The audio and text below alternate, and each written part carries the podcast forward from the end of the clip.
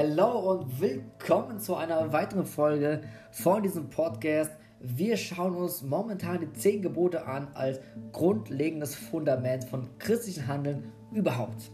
Und das sechste Gebot lautet, du sollst nicht Ehe brechen. Hey Mensch, das ist so, so brandaktuell. Also es ist wirklich ein Thema, was ähm, genau den Kern der Zeit trifft, meiner Meinung nach dafür müssen wir uns vielleicht auch noch ein bisschen so erstmal so geschichtlich etwas beschäftigen mit Ehe. Jetzt denkt sie vielleicht, oh Gott sei Dank, ich habe ja gar keine Ehe. Puh, okay, also kann ich das gar nicht äh, brechen, dieses äh, Gesetz, dieses Gebot. Zack, also bin ich da schon mal fein raus. Schauen wir uns das mal ein bisschen genauer an. Also Ehe ist natürlich erstmal ein Bund, der geschlossen wird zwischen Mann und Frau. So die christliche Perspektive die aus der Bibel hervorgeht. Und, und Ehe ist natürlich ein Zusammenschluss. Also Ehe ist auch darauf ausgelegt, eine Art Sicherheitsrahmen zu bilden für Nachkommen. Also in dem biblischen Verständnis äh, einfach nur Mann und Frau zusammen ohne Kinder, sondern mit Hund oder so. Äh, das ist jetzt nicht so der Fall, sondern es geht auch schon klar um Familie, also um Kinder. Okay, jetzt geht es aber um Ehebrechen.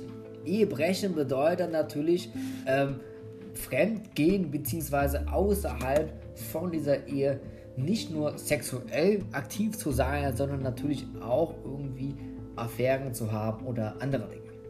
Der Extremfall ist natürlich immer, okay, äh, ich habe eine Affäre, ich bin mit der und der ins Bett gegangen. Das ist so der Extremfall von Fremdgehen und Ehebrechen, was man sich so vorstellt. Aber früher war es natürlich so, dass es so kaum Beziehungen in dem heutigen Sinne gab. Also früher war das so, äh, wenn du dann äh, ein Mädchen bist, dann hast du irgendwann die Tage bekommen, dann wusste man, okay, du bist jetzt irgendwann reif, äh, in eine Ehe hineinzugehen. So mit 15, 16, manchmal sogar mit 14 wurde man dann verheiratet. Und das war so praktisch so die äh, ja, Beziehungsphase. Also man hatte keine Vorphase, wo man dann so ein bisschen ausprobieren konnte. Ab und zu gab es Verlobungsphasen, aber auch diese haben meistens nur kurz angehalten. Also das war dann auch irgendwie drei Monate oder ein halbes Jahr. Das ist kein Zeitraum, dass man zehn Jahre verlobt war und irgendwann schaut man mal weiter. Also in dem Sinne, so freie Beziehungen, wie wir es heute kennen, das gab es früher eigentlich kaum dass man jetzt sagt, hey, wir sind jetzt zusammen, wir schauen jetzt mal und äh, dann trenne ich mich wieder. Äh, ich bin jetzt in einer Beziehung, wir haben so viel Sex oder keine Ahnung, was wir so machen und dann trenne ich mich wieder. So, äh, das gab es früher natürlich nicht. Sondern es hat immer ganz klar bedeutet, ich gehe in eine Beziehung, zack, und das ist auch eine Ehe. Also lässt sich das so ein bisschen auch übertragen, wenn du, die, wenn du jetzt sagst, ja Gott sei Dank, ich bin ja in keiner Ehe, ich kann keine Ehe brechen, ja, aber die Beziehung, die du jetzt hast, die könnte man ja schon so praktisch gegenüberstellen, so praktisch auch so eine Vorstufe von ihr verstehen. Also, dass auch das Brechen von dieser Beziehung, also eine Affäre dort oder dass du da einfach eine andere schon hast, äh, das ist ja auch irgendwie ein Bruch von dieser Beziehung. Wobei eh natürlich noch ein anderes Level ist, äh, an Commitment, ein Einverständnis und auch an, an einen Bund, an vertraglicher Bindung auch. Und eine Beziehung ist ja etwas lockerer. Das bedeutet nicht, dass du jetzt in dieser einfach dich frei bewegen kannst, wie du willst, und in der Ehe dann nicht mehr. Also, Ehe bedeutet, oder Ehe brechen, oder generell einfach diese Liebesbeziehung brechen, bedeutet natürlich, dass du hier irgendwo fremd gehst und das hat nochmal verschiedene Varianten. Viele denken da natürlich sofort an den Geschlechtsverkehr, aber es gibt hier auch schon Vorstufen. Und Jesus greift diese gewissen Vorstufen auf in seiner Bergpredigt und sagt, hey, wenn du einer anderen Frau nur hinterher guckst, ja, weil sie irgendwie attraktiv aussieht und du glotzt sie an, weil sie so viele Reize hat, hey, in dem Moment hast du schon die Ehe gebrochen. Und das setzt alles nochmal auf einen ganz anderen Standard, auf ein ganz anderes Level. So schon nur das Ansehen von anderen Frauen, hey, das ist schon äh, ein Verstoß gegen, diese, die, gegen dieses Gebot. Und wir müssen ganz ehrlich sein, äh, Hand aufs Herz, wir leben in einer Gesellschaft, die voll ist.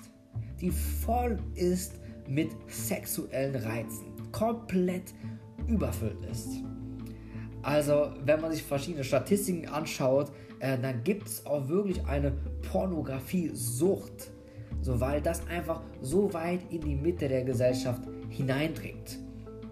Zum Beispiel sieht man einfach immer öfter, dass auf Instagram, dass da keine schönen Bilder mehr gepostet werden, sondern Vorstufen von Pornografie gepostet werden, um natürlich hier Likes zu bekommen und andere Dinge.